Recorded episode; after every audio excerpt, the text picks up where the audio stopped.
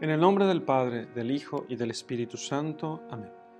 ¿Qué tal amigos? ¿Cómo están? Vamos a hacer la lección divina del Evangelio según San Marcos, capítulo 1, versículos 7 al 11. Es el Evangelio del bautismo del Señor en el Evangelio en el evangelista San Marcos.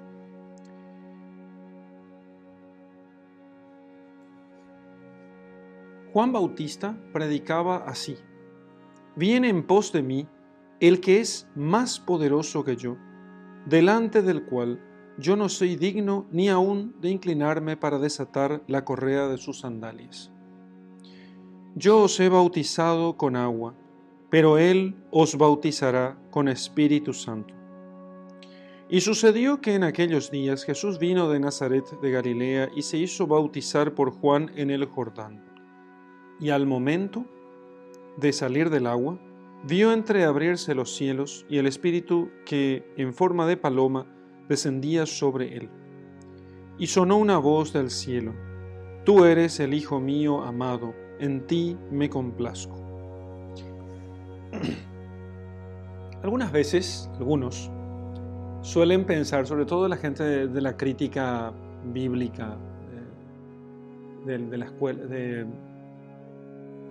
la escuela crítica, que es una escuela de exégesis y un modo de, interpretar las escrituras. Eh, el método histórico crítico se llama, ahora recuerdo, el método histórico crítico. Eh, suelen decir que porque el evangelista San Marcos es el más breve, por eso es el más antiguo.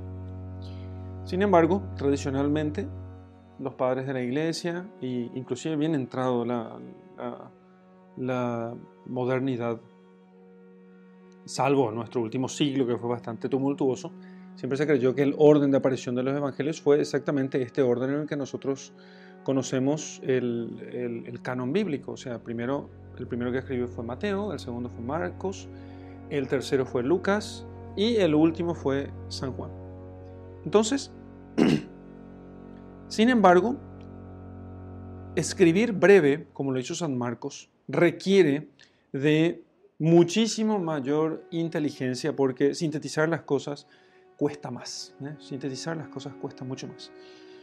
Y la obra de San Marcos fue hacer un evangelio breve y que tuviese allí todas las cosas las más esenciales. Este evangelio de eh, San Marcos, del bautismo del Señor, es distinto al que encontramos, por ejemplo, en, en los otros evangelistas y es mucho más largo. Si nosotros vamos, por ejemplo, eh,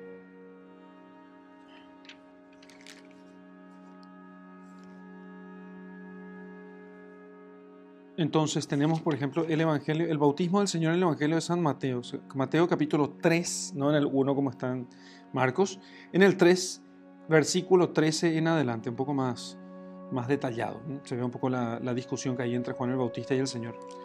Y luego tenemos el de Lucas, no recuerdo si tenía, tiene el bautismo del Señor. Sí, tiene el bautismo del Señor en el versículo 21 del capítulo 3 también. ¿sí? Y es también brevísimo. Quizás el de Marcos sea eh, el que tenga algún, no tiene más detalles, tiene lo fundamental.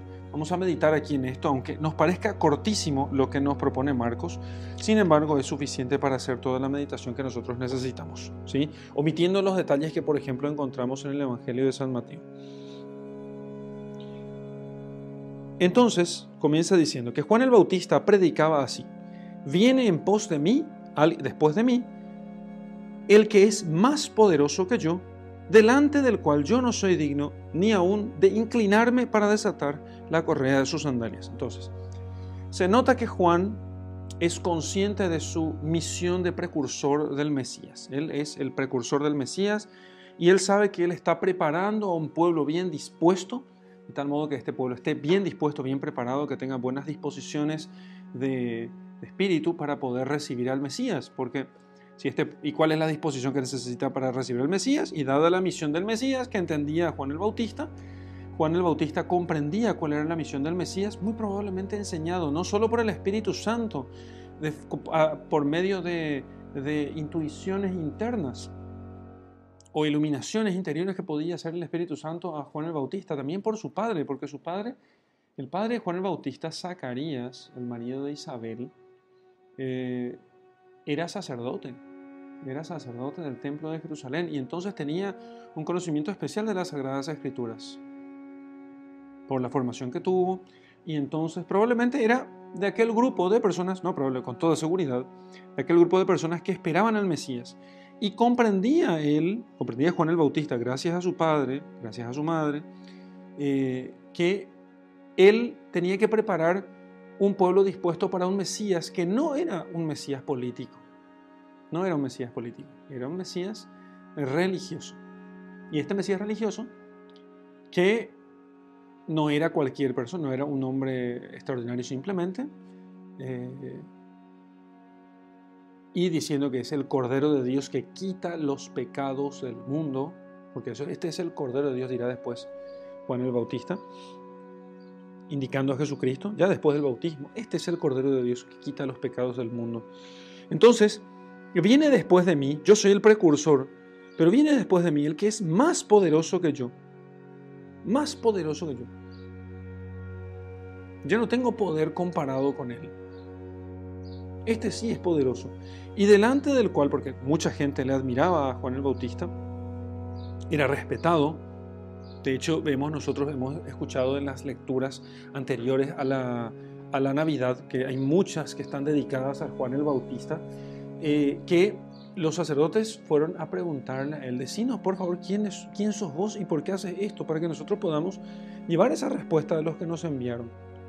Era un hombre muy respetado Juan el Bautista, de, de, familia sacerdotal, pero delante de él, dice Juan el Bautista, yo no soy digno ni aún de inclinarme, ni aún de inclinarme para desatar la correa de sus sandalias, ni aún siquiera de inclinarme para desatar la correa de sus sandalias.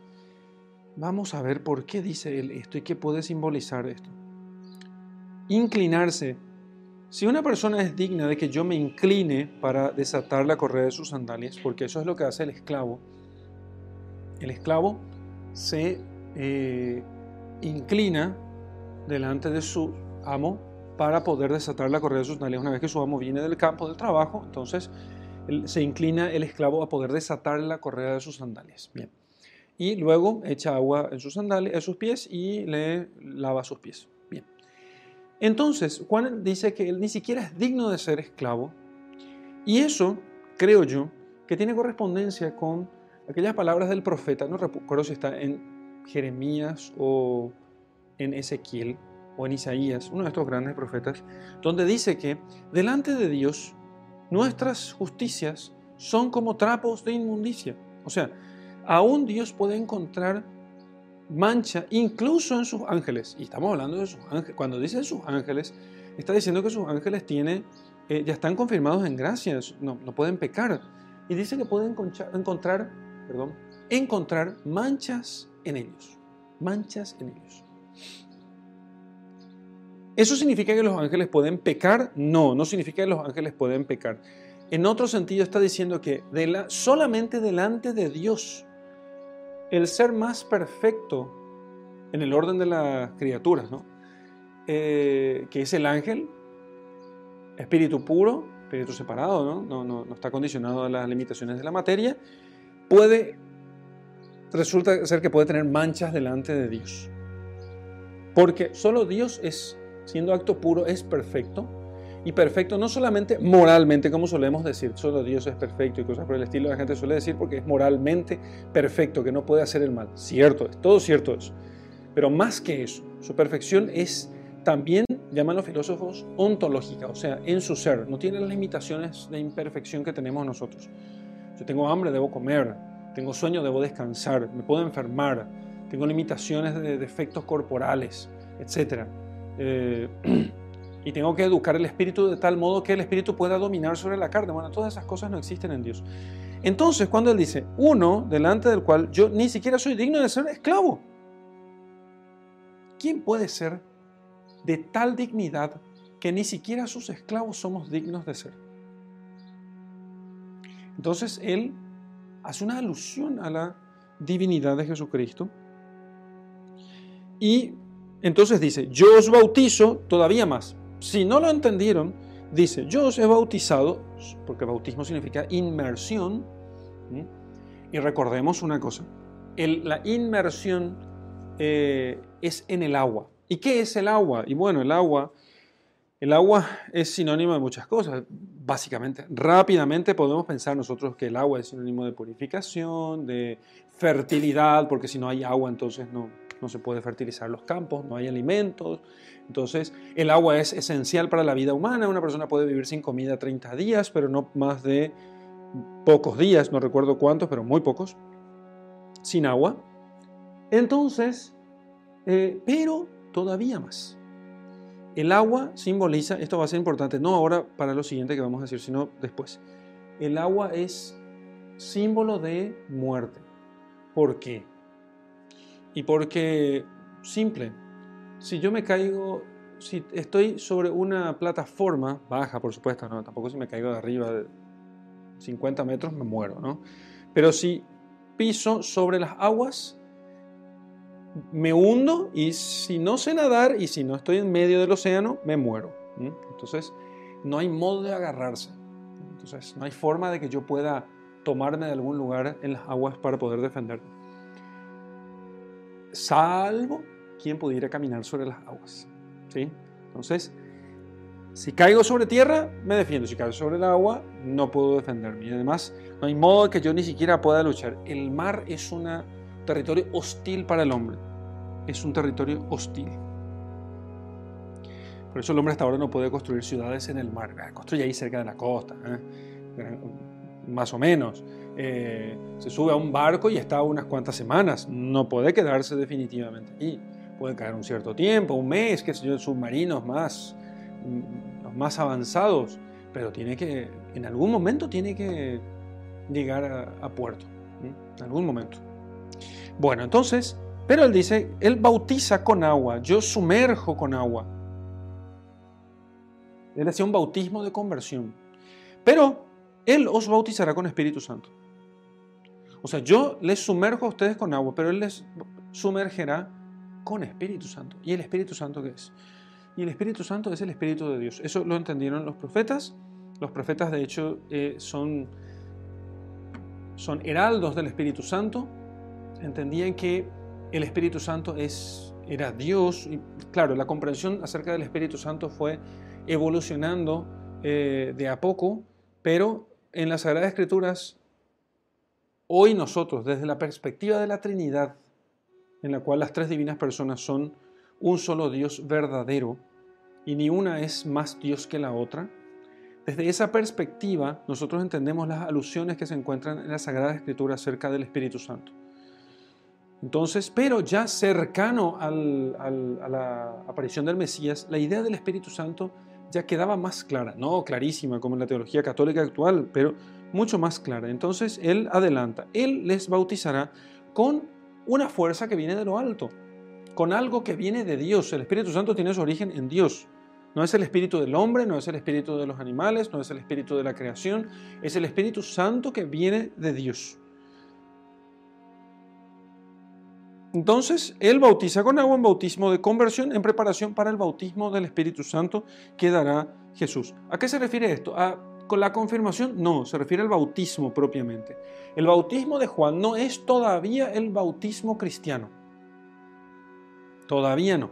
Entonces, eh, el bautismo de Juan tenía que ser, eh, era un bautismo preparatorio, simbólico preparatorio para poder indicar que uno estaba arrepentido de sus pecados. Cristo es el que instituye después el sacramento del bautismo y entonces su bautismo es el que hace hijos de Dios. El de Juan es bautismo de conversión. Entonces, hecho este anuncio, sucedió que en aquellos días Jesús vino de Nazaret de Galilea, porque él vivía allí, y se hizo bautizar por Juan en el Jordán. Se hizo bautizar por Juan. Entonces, ¿Por qué Jesús se hace bautizar si Jesús no necesita del bautismo? Si el bautismo es un, según la teología católica, post Jesucristo, o la teología católica a partir de Jesucristo, ¿por qué Cristo tiene que recibir el bautismo si Cristo, no tiene pecado? Si el bautismo tiene su, por principal eh, efecto eh, la remisión de la pena debida por el pecado original. Entonces, y hacernos hijos de Dios. ¿Por qué Jesús se hace bautizar?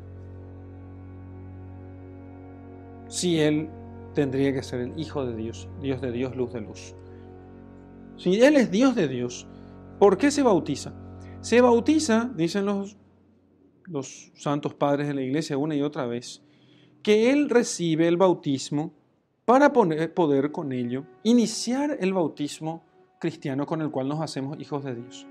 Y porque Él es el nuevo Adán, entonces Él toma el bautismo de Juan, Él mismo recibe el bautismo de las manos de Juan, pero los efectos no los da Juan, sino Cristo, como de hecho sucede en todos los sacramentos. Entonces, Cristo da el efecto a aquello. Entonces, no es que hace que las aguas con las que Juan bautiza en el Jordán eh, tengan efecto porque Juan diga algo, sino porque justamente el hecho de que Cristo sea bautizado allí, eso es lo que le da efecto a las aguas del bautismo. Entonces, las aguas bautismales tienen efecto porque Cristo se bautizó. Porque Cristo fue el que se bautizó. Fue bautizado, el que se hizo bautizar por Juan.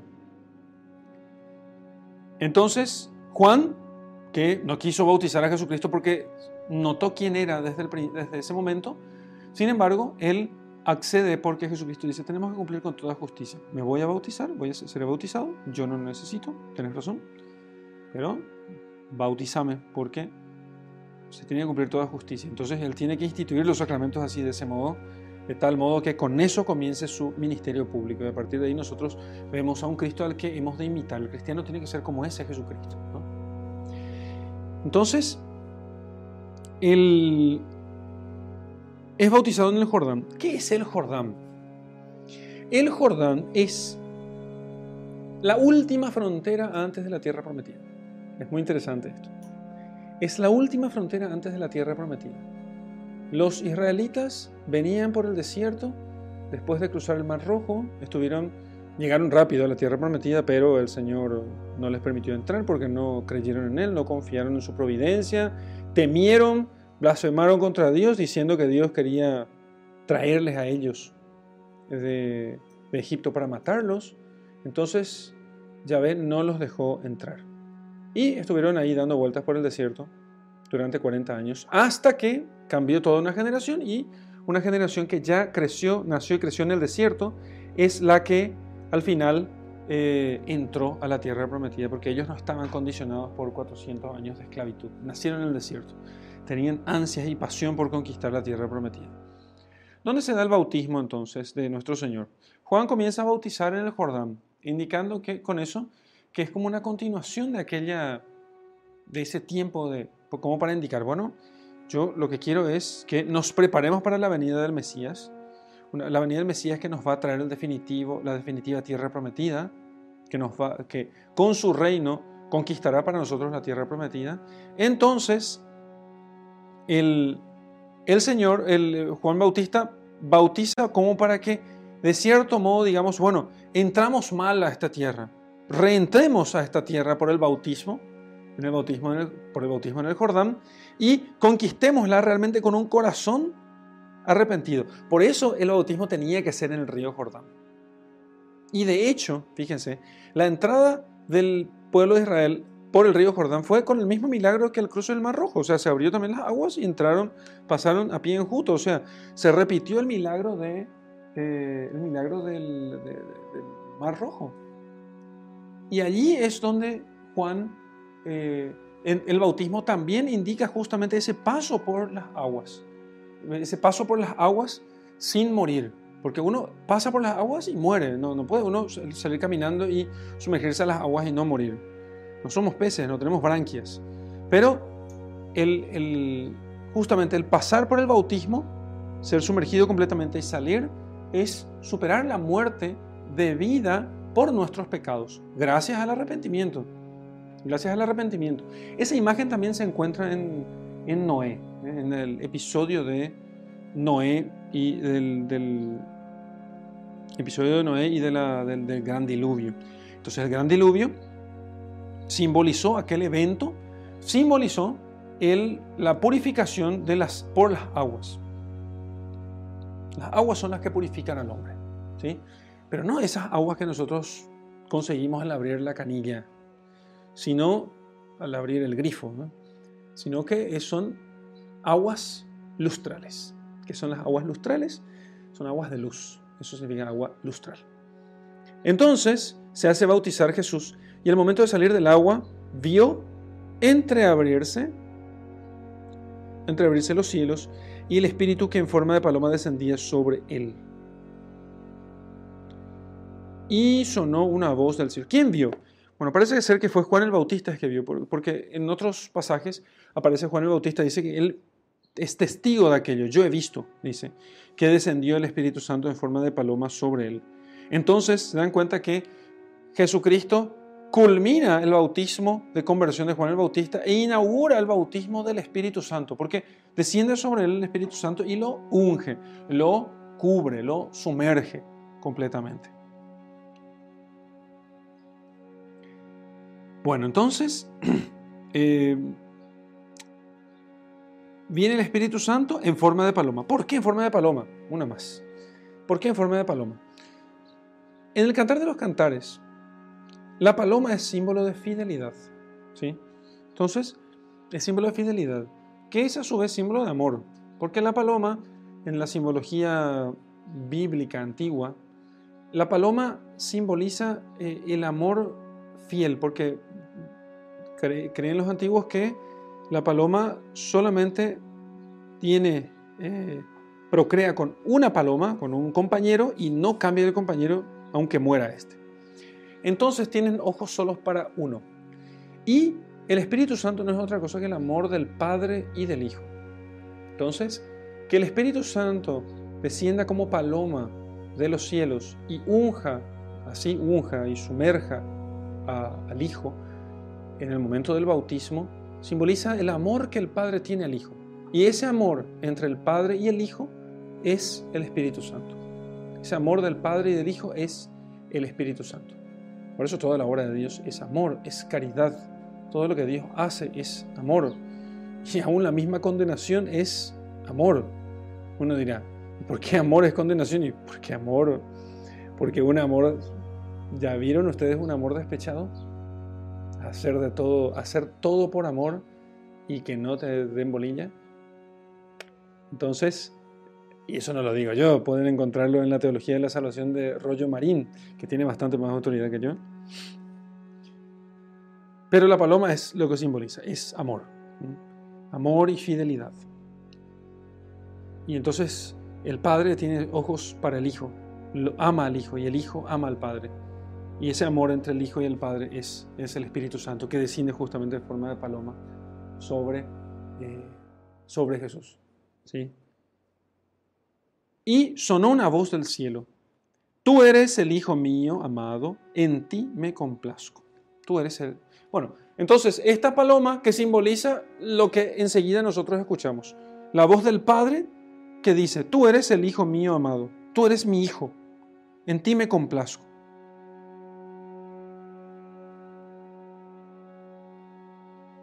Esto me recuerda a un salmo. Y de hecho, Dios en numerosos pasajes él reivindica, digamos así, los, los salmos, ¿eh? reivindica los salmos. Los salmos son inspiración suya al, poeta, al, escritor sagrado.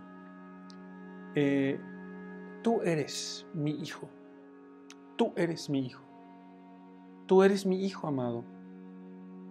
Fíjense ustedes, nosotros solemos meditar poco en los misterios de la Trinidad porque nos parece una cosa muy difícil, y generalmente en las homilías solemos escuchar como introducción en las misas, en la solemnidad de la Santísima Trinidad, siempre escuchamos la cuestión. La Trinidad es un misterio, ¿no? y con eso ya se justifica de que no pueden explicar. Pero hay elementos de la Trinidad que son muy accesibles a nosotros. Y esos elementos se encuentran justamente en pasajes como estos. ¿sí? ¿Por qué Dios nos revela un misterio tan grande? ¿No sería más fácil que simplemente supiéramos que Dios es uno y punto se acabó? No, Dios no nos quiere ocultar, aunque sean cosas difíciles. Pero hay aspectos de la Trinidad que son fáciles, digamos, en cierto modo, son más, más sencillos de comprender. Y uno de ellos es el amor que existe entre las tres divinas personas. Y de la meditación de este misterio del amor entre las tres divinas personas, nosotros podemos comprender muchas otras cosas que ha hecho Dios. De hecho, ese amor, el amor que existe entre las tres divinas personas, entre el Padre, el Hijo y el Espíritu Santo, ese amor que existe entre ellos es la fuente de todas las otras obras que hace Dios para la salvación de los hombres. Porque Dios crea al hombre por amor y después lo salva por amor. Y después no solamente lo redime enviando a su Hijo por amor, sino que además lo hace hijo suyo. Imagínense, no estamos hablando de un amorcito de adolescentes que se repiten te amo cada tres segundos, ¿entienden? Estamos hablando de un amor que produce un bien del cual nosotros no tenemos conciencia. Pero es todo lo que nosotros vemos y experimentamos, todo lo que nosotros, todo bien que podamos nosotros experimentar en esta vida, y todo bien que puede existir sin que nosotros podamos imaginar de su existencia. Todo ese bien tiene fuente en el amor del Padre, del Hijo, que es el Espíritu Santo. El amor del Padre y del Hijo, que es el Espíritu Santo. su amor tiene su fuente en el amor que, que hay en Dios mismo. Por eso dice San Juan que Dios es amor. Y el bautismo, queridos míos, el bautismo no es otra cosa que un acto de amor de Dios como ese amor, porque eh, que un padre, una, madre, un padre naturales, eh, naturales, digamos, legítimos, naturales, eh, de un hijo de sus entrañas, que los ame, es cosa, digamos, casi natural. Que, unos padres no amen a sus hijos fruto de sus entrañas sería una cosa monstruosa. Pero donde nosotros realmente quedamos conmovidos, edificados, incluso hasta perplejos, sin saber qué pensar, es cuando vemos nosotros un matrimonio que adopta un hijo que no es suyo. Bueno, y eso, eh, eso somos nosotros respecto de Dios. Nosotros no éramos sus hijos. Es más, éramos sus enemigos. Éramos hijos de la ira. Y gracias a ese amor, a ese amor que nosotros vemos aquí, del Hijo que por amor del Padre obedece, del Espíritu Santo que es el amor del Padre y del Hijo, y de, de ese Padre que dice, tú eres mi Hijo amado, en quien me complazco porque haces mi voluntad. De ese amor nace nuestra adopción como hijos de Dios. Nosotros somos hechos hijos de Dios y ese es el principio de toda nuestra gloria. Si la tenemos, nuestra gloria está solamente en eso, en nada más. Vamos a meditar ahora sobre nuestro texto. Cuando recibimos el bautismo, cuando recibimos el bautismo, nosotros somos marcados como cristianos. Esta meditación va a rondar alrededor del bautismo propiamente. Y ser marcados como cristianos significa que somos hechos otros Cristos. ¿sí? Y entonces también la fe, la fe que es, es el conocimiento que nosotros tenemos de verdades sobrenaturales por la revelación, nos si, si la, fe, una fe bien firme, digamos así, nos permitiría a nosotros casi escuchar la voz del Padre, que en el momento de nuestro bautismo dice también de nosotros, este es mi Hijo amado, tú eres el Hijo mío amado, en ti me complazco. Pero uno podría pensar, ¿y por qué si ese niño recién bautizado todavía no ha hecho nada? Es que Dios se complace en la santidad. Y ese niño bautizado es santo. No tiene pecado, no tiene pecado original y no ha cometido aún pecados. ¿sí? Porque la santidad consiste en la inclinación hacia todo bien y el rechazo o la aversión de todo mal. Eso es santidad. Entonces nosotros no somos santos mientras nosotros no tengamos inclinación a todo bien y reaversión a todo mal. Mientras nos guste o nos, nos agrade el pecado todavía, nosotros no somos santos. Y uno puede pensar, bueno, entonces los santos tampoco son santos, porque los santos no es que eran inmaculados como la Santísima Virgen, la, la única santa sería la Virgen, es cierto, pero nosotros tenemos alguna participación en la santidad de Jesucristo gracias a que nosotros estamos bautizados justamente. El bautismo nos injerta a Jesucristo, nos injerta a Jesús. Y claro, para los que bautizamos y, digamos así en cierto modo, desgraciadamente, pasamos la barrera del uso de razón y comenzamos a hacernos responsables de nuestras vidas, para esos que tenemos, tuvimos, tuvimos la experiencia desgraciada del pecado, entonces nosotros tenemos que comenzar a ejercitarnos para tener aversión y rechazo del mal y desear o inclinarnos al bien. Eh, y ese es un esfuerzo grande, pero tenemos que saber que, digamos que esa voz que sonó en el día de nuestro bautismo, este, tú eres mi Hijo amado en quien me complazco, que no era para nosotros, era para Cristo que pasaba por la gracia a vivir en nosotros. Cristo vive en nosotros. ¿eh? Aquel que cumple la voluntad de mi Padre, vendremos a Él y haremos nuestra morada en Él. Dios, el Padre, ve a Jesucristo en nosotros, por eso nos ama.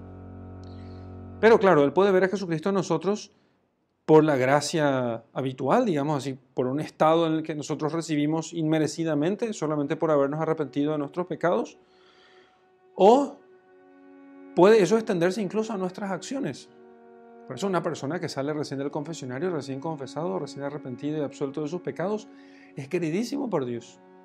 Pero cuando actúe, cuando obre, haga el mal, si todavía no está fortalecido en la virtud, se convertirá nuevamente en enemigo de Dios. El pecado mortal, por supuesto, me estoy refiriendo.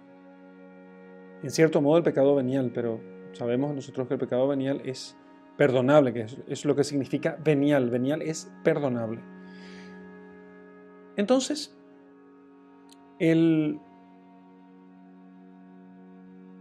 nosotros tenemos que hacernos dignos de esa expresión, de esa de, esa declaración del Padre. Tú eres mi Hijo amado, en ti me complazco. ¿Se complace Dios en mí? ¿Se recrea Dios en mí? ¿Se complace? No, no por mis pecados.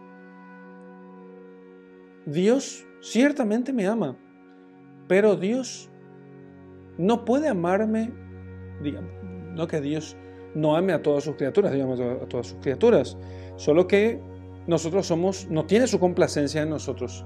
Podría decir, tú eres mi hijo amado, pero no me complazco en ti. Porque por nuestros pecados nos hacemos enemigos de Dios.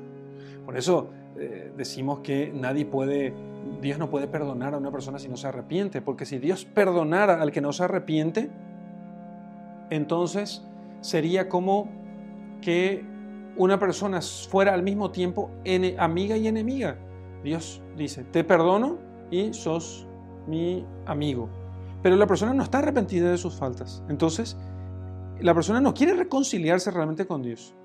Entonces, si no está arrepentida de sus faltas, de aquel mal que hizo, y como ese mal no puede estar en la presencia de Dios, si está pegado a ese mal, resulta que Dios le perdona, pero él no quiere estar donde está Dios. Entonces se torna contradictoriamente amigo y enemigo al mismo tiempo. Eso no sucede en Jesucristo, porque Dios lo ama y Jesucristo hace la voluntad del Padre. Mi alimento es hacer la voluntad del Padre. O sea, yo vivo para hacer la voluntad del Padre. Entonces el Padre se complace. Por nuestra ignorancia, por no decir otra cosa más grosera, nosotros, algunos pueden pensar que Dios así es una especie de tipo eh, ególatra y cosas por el estilo, porque solo quiere que se haga su voluntad. No estamos hablando de Pepe Honguito de la esquina, por Dios. Estamos hablando de Dios. Estamos hablando de Dios. Dios que no puede querer el mal y solamente quiere el bien. Claro que Dios, que es el creador de todas las cosas, y no por su poder solamente, sino por su sabiduría, puede Él solamente querer el bien y rechazar el mal, todo mal. Y entonces, por eso querer que nosotros hagamos siempre su voluntad. No es egolatría de Dios, es la naturaleza divina.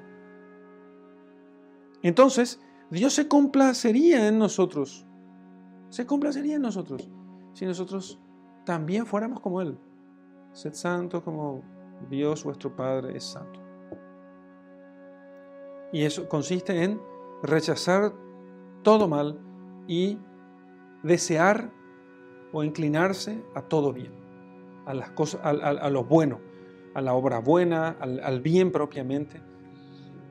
Entonces, y eso cuando dice el, Padre eso nos hace sus hijos, y porque de hecho el bautismo lo que hace es adoptarnos como sus hijos, adoptarnos a nosotros como sus hijos, y nos eleva a nosotros a un orden al cual nosotros no estábamos, en el cual nosotros no hemos nacido. Siempre repito, y me gusta repetir esto en, los bautizos que celebro, que es lo siguiente. Bueno, hermanos, este niño no era hijo de Dios, era solo criatura de Dios.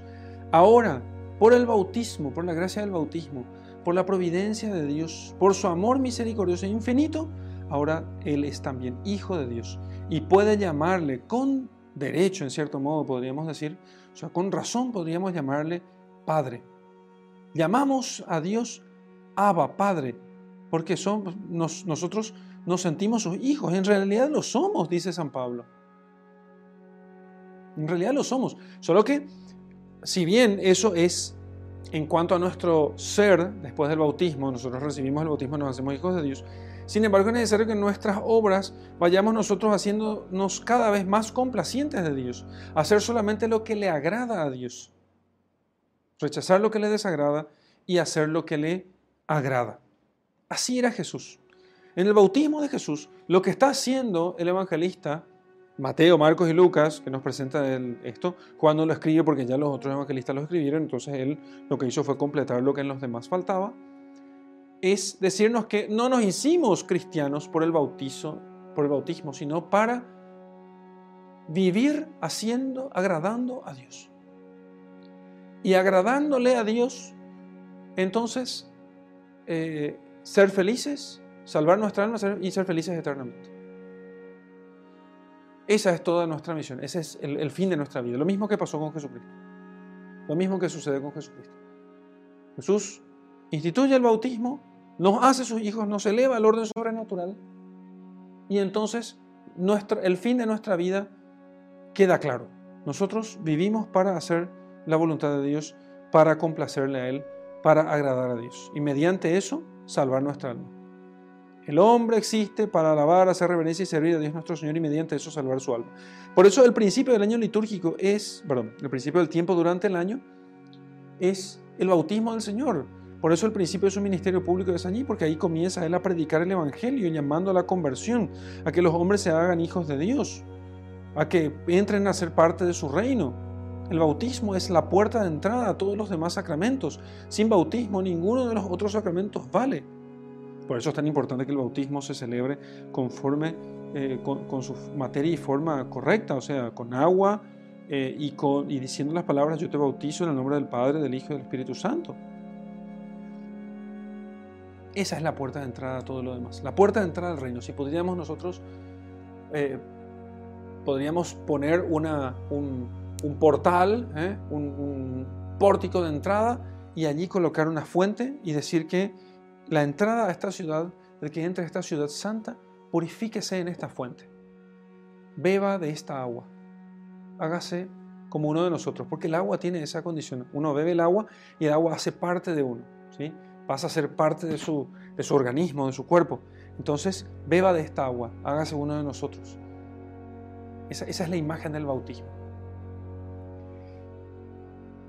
Meditemos finalmente en nuestra obligación de vivir como hijos de Dios. Meditemos finalmente en esa obligación de vivir como hijos de Dios. ¿Y qué es lo que tenemos que hacer para vivir como hijos de Dios? Cumplir los mandamientos, así como Jesucristo, ejercitar las virtudes, así como Jesucristo, amar a Dios sobre todas las cosas del prójimo como a uno mismo, así como Jesucristo. En fin, imitar a Jesucristo en todo. Imitar a Jesucristo. ¿Por qué? Y porque somos hijos de Dios, somos hijos amados de Dios. Y Dios también quiere complacerse en nosotros, quiere ver a Jesucristo en nosotros. Eh, el Padre en realidad solo puede complacerse en, Jesucristo, en su Hijo, porque su Hijo es la, imagen de su, de su sustancia, la imagen de sí mismo. Pero si nosotros imitamos a Jesús con nuestras obras, y además estamos bautizados, o sea, no solamente las obras imitan a Jesucristo, sino que además nosotros tenemos la gracia habitual o santificante que nos hace parecidos eh, a Jesucristo, nos da rasgos parecidos a Jesucristo, entonces, claro, el Padre se complacerá en nosotros. Y todos los santos y sus ángeles. Y nos convertiremos realmente en templo de Dios. Que ese es el fin. Y toda la meditación del, tiempo ordinario, del tiempo durante el año y de todo el año está centrado justamente en eso. La Navidad, el Adviento nos dijo, Dios viene. Cuando vino, Dios con nosotros. Y ahora, a partir del bautismo, Dios en nosotros. Dios en nosotros. Porque quiere complacerse en nosotros. Por el cumplimiento de los mandamientos, por el ejercicio de las virtudes, por el amor a Dios y al prójimo, por la imitación de Jesucristo. Hasta aquí nuestra meditación. Vamos a dirigirnos a Dios para poder, en primer lugar, agradecer nuestro bautismo y hablar con Dios un poco acerca de, nuestras fallas en la complacencia que Él debería encontrar siempre en nosotros. Señor, te doy gracias por hacerme hijo tuyo. Te agradezco porque me has hecho hijo tuyo y porque me has llamado a participar de tus dones divinos. Te doy gracias porque me amas. Meditando en ese amor,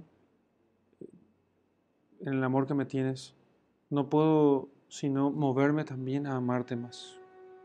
¿Por qué no amarte si me amas tanto? Y si al amarme me hiciste tu hijo, me concediste dones, me diste por lo menos la gracia de poder agradecerte y, de poder ver que me has hecho tu hijo. Te pido, Señor, que perdones mis muchos pecados, porque me doy cuenta de que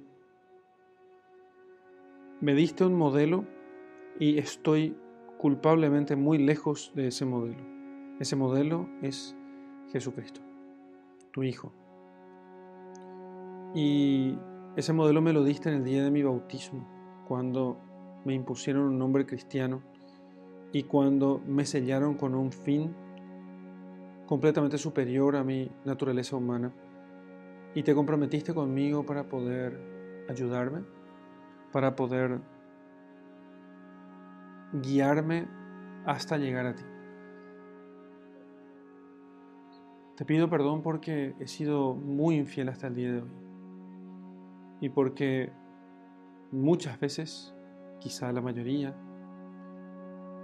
no te complaciste en mí. No encontraste a tu Hijo Jesucristo en mí. Muy por el contrario, no me parecía yo a un servidor de Jesucristo, sino más bien a un servidor de Satanás. Por eso te ruego, Señor, que perdones mis pecados y me limpies de toda mancha y me comprometo, Señor, a hacer penitencia por, todo, por todas mis faltas. Y te pido, Señor, que renueves en mí la gracia del bautismo, de tal modo que pueda yo ser un cristiano de verdad, que puedas encontrar en mí la imagen de tu Hijo y que pueda decir yo un día con San Pablo, ya no, ya no vivo yo, es Cristo quien vive en mí. Gloria al Padre y al Hijo y al Espíritu Santo, como era en el principio, ahora y siempre y por los siglos de los siglos. Amén.